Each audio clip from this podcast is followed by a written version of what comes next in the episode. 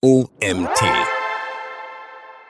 Hier ist wieder der OMT mit eurem Magazin-Podcast nach der Osterpause. Wir hoffen, ihr hattet schöne, besinnliche Tage. Und hier ist die nächste OMT Magazin-Podcast-Folge Virtual Reality im Online-Marketing von Autor Gerhard Schröder. Virtual Reality, VR, ist neben Augmented Reality, AR, eine Form dessen, was man als Extended Reality, ER, bezeichnet. Eine Erweiterung der Wahrnehmung mit den Möglichkeiten der vorhandenen Sinne. Mit ihr können wir Realitäten so simulieren, dass wir Dinge, die sonst auf unsere Vorstellungskraft angewiesen sind, wahrnehmbar werden. Bei Augmented Reality erschaffen wir dreidimensionale und bewegbare Gegenstände, um sie in ein Verhältnis mit der uns umgebenden Realität zu setzen. Bei VR geht, bei Virtual Reality geht es darum, uns selbst visuell in eine künstliche Umgebung zu versetzen. Doch gerade bei Virtual Reality hat man das Gefühl, so richtig gezündet hat es im Online-Marketing noch nicht. Ist es nicht das richtige Werkzeug für Online-Marketing? Vielleicht sollte man VR nicht nur aus dem Blickwinkel des technisch Möglichen betrachten, sondern auch unter dem Gesichtspunkt, wie man es wirkungsvoll und gewinnbringend für seine Zielgruppen einsetzen kann. Virtual Reality ist Neuland für das Gehirn. Virtual Reality ermöglicht in seiner extremsten Form mit dem Eintauchen des scheinbar ganzen Körpers in eine künstliche Welt eine besonders intensive, immersive Erfahrung. Ein Erlebnis, das in dieser Konsequenz zusätzliche Geräte benötigt, nämlich mindestens eine VR-Brille, optimalerweise noch mit Kopfhörern ausgestattet. Sogar die Haptik bestimmter Oberflächen lässt sich bereits auf Sensoren übertragen und somit erlebbar machen. Man kann als Protagonist in einer künstlichen Welt auch mit dieser interagieren und beispielsweise künstliche Gegenstände scheinbar mit den Händen greifen und bewegen. Für das menschliche Gehirn sind solche Erfahrungen in mehrfacher Hinsicht neu. Das hat unter anderem damit zu tun, dass beispielsweise Bewegungen zwar visuell erlebbar sind, aber deren Auswirkungen auf Beschleunigungskräfte und die Gravitation nicht simuliert werden. Das Gehirn erwartet diese Kräfte, aber sie passieren nicht. Um diesen scheinbaren Widerspruch aufzulösen, versucht das Gehirn bisweilen dem Körper zu befehlen, los, dir ist jetzt schwindlig. Ein Klassiker der VR-Demonstration ist in dieser Hinsicht die Fahrt in einer Achterbahn. Das Potenzial allein garantiert keinen Erfolg. Neuartiges Erlebnis. Bei den beiden Worten kommen Marketingverantwortliche traditionell auf Drehzahl. Marketing in Verbindung mit neuen Dimensionen des Erlebens schien eine Erfolgsformel zu sein, die VR und AR Tür und Tor öffnen konnte.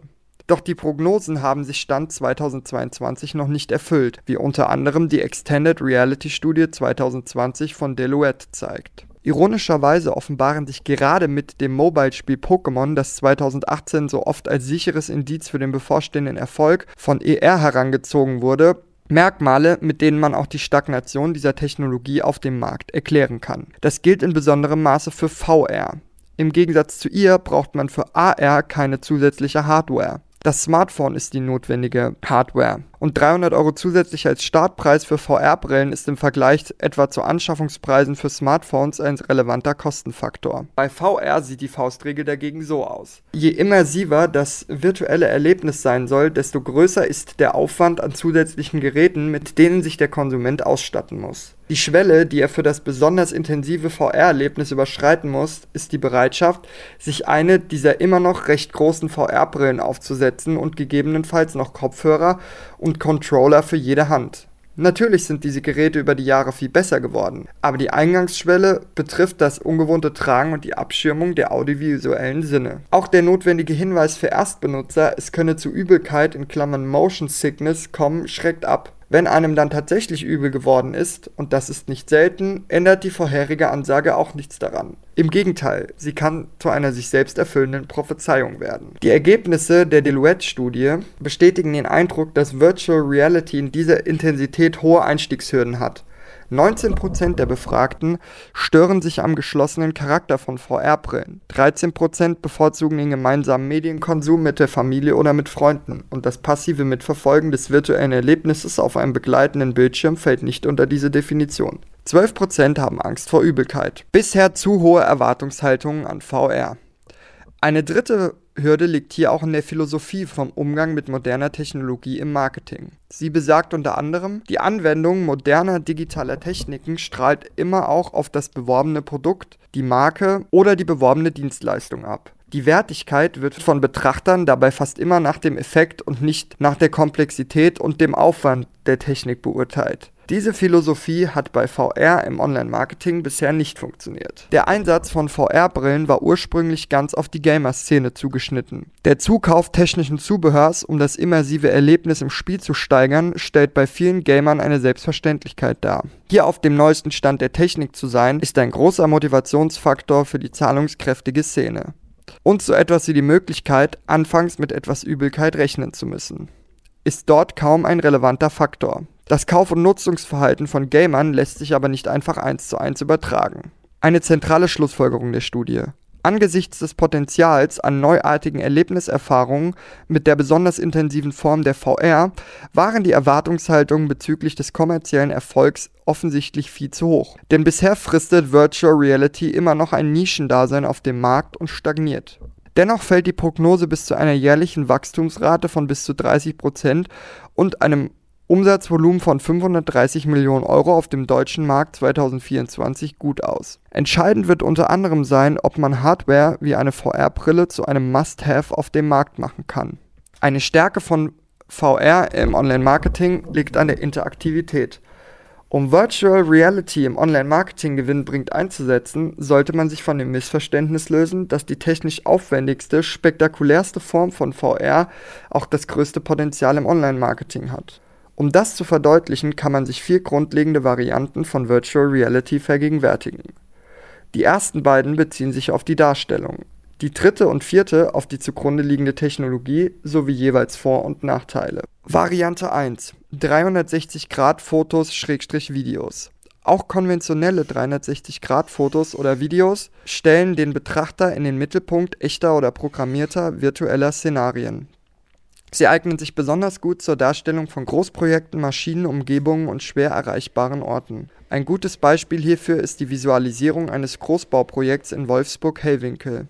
Die Wavin GmbH entwickelte und realisierte ein Versickerungs- und Rückhaltesystem für das Regenwassermanagement eines neuen Stadtteils. Zur Darstellung des Projektes diente ein 360-Grad-Video, das virtuelle und tatsächliche Umgebung vor Ort miteinander kombinierte Interaktivität und damit eine messbare Interaktionsrate lassen sich durch eingefügte Links und Einblendungen generieren.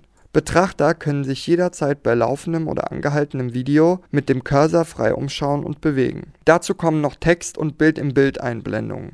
Eine solche Darstellung ist sogar noch auf den vergleichsweise kleinen Screens von Smartphones praktikabel, wirkungsvoll und bedeutet insgesamt eine deutliche Aufwertung des Contents Variante 2 Stereoskopisches Videoformat VR 180 Hierbei handelt es sich um ein von YouTube entwickeltes Videoformat für virtuelle Dreidimensionalität. Allerdings ist der Blickwinkel des Betrachters bewusst auf 180 Grad begrenzt, zur besseren Fokussierung Stereoskopisch bedeutet das simultane Aufnehmen aus zwei verschiedenen, aber nahe beieinander liegenden Perspektiven. Daraus ergibt sich ein 3D-Effekt, wie wir ihn von uns selbst kennen. Durch das Sehen mit zwei Augen entstehen Wahrnehmungsinformationen aus zwei verschiedenen, aber nahe beieinander liegenden Perspektiven. Das menschliche Gehirn verarbeitet beide Blickwinkel und fügt sie zu einem Bild zusammen. So entsteht für Menschen mit zwei Augen ein dreidimensionaler Effekt, der es ihnen beispielsweise erleichtert, Abstände einzuschätzen und sich in einer dreidimensionalen Welt sicher zu bewegen. Funktioniert dieser Vorgang nicht mehr, sehen wir doppelt, was das Gehirn verwirrt. Langfristig wird dann ein Auge stillgelegt und das Gefühl für Dreidimensionalität auch für Abstände im Raum wird erheblich eingeschränkt. Dass sich Einäugige dennoch sicher bewegen und auch motorisierte Fahrzeuge bewegen können und dürfen, ist lediglich eine Sache der Erfahrung. Das Gehirn versucht das Defizit durch Erfahrung auszugleichen. Um den klassischen dreidimensionalen Effekt der Videobilder im Raum wahrnehmen zu können, braucht man allerdings tatsächlich eine entsprechende VR-Brille. Übrigens gibt es Entwicklungen von ko kompakten VR-Brillen im Jackentaschenformat, gerade auch für stereoskopische Videoformate. Doch ein besonderer Vorteil dieses Videoformats liegt darin, dass man entsprechende Videos auch ohne VR-Brille auf einem konventionellen Display sehen kann. Die räumliche Anmutung ist zwar sehr begrenzt und geht allenfalls in das Bild hinein, das führt bisweilen dazu, dass beispielsweise virtuelle Einblendungen ein wenig geweitet oder gestaucht aussehen. Doch nach wie vor kann man sich auch hier in einem Blickwinkel von 180 Grad frei drehen und gegebenenfalls zusätzlichen Bild im Bild-Content wahrnehmen Ein für das Online-Marketing attraktives Mittel, um VR-Effekte unabhängig vom Vorhandensein von VR-Brillen anzubieten, etwa einerseits auf YouTube und andererseits auf Branchenevents oder Messen mit VR-Brillen zur besonderen Präsentation. Ein Beispiel für entsprechende YouTube-Videos ist die Dokumentation eines Leitungsbauprojekts in New Jersey auf dem YouTube-Kanal von Bloomberg. Zu Beginn sieht man ein Symbol, das dieses Video als VR 180 Format ausweist und sowohl mit der entsprechenden Brille als auch mit dem bloßen Auge zu betrachten ist. Variante 3. Browserbasierte VR-Software.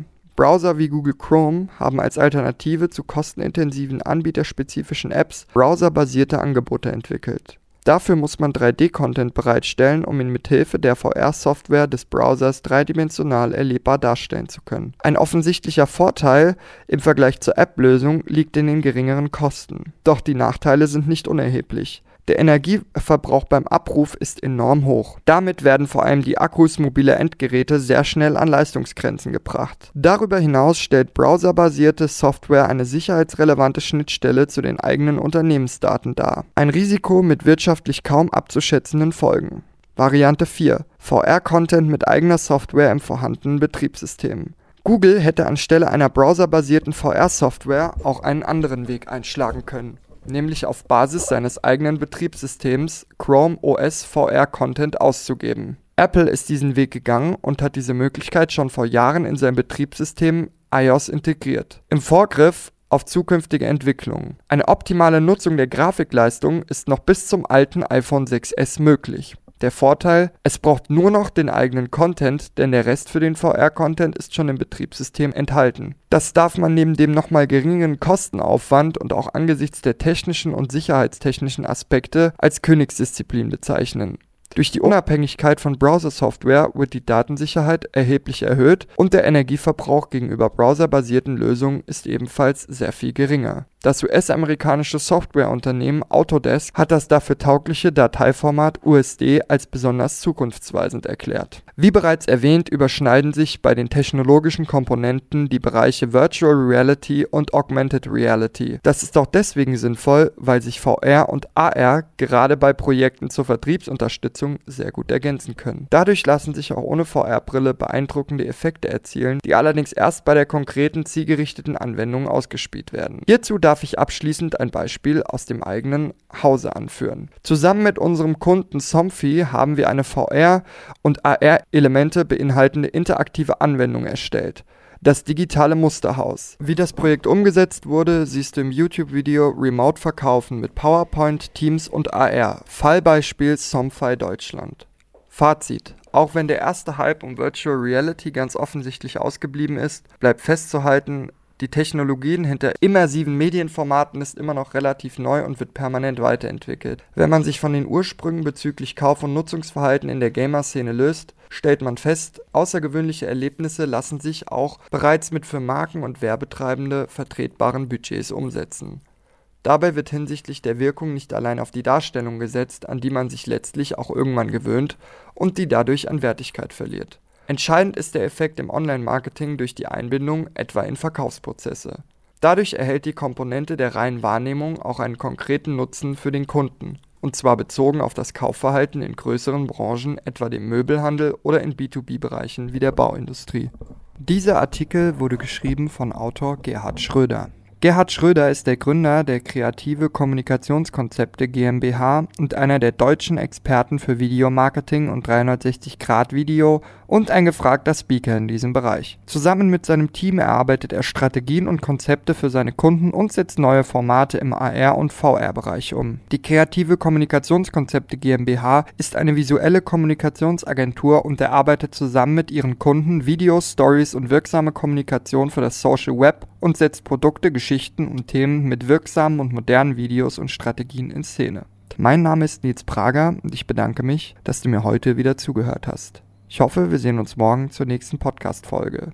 Bis dahin.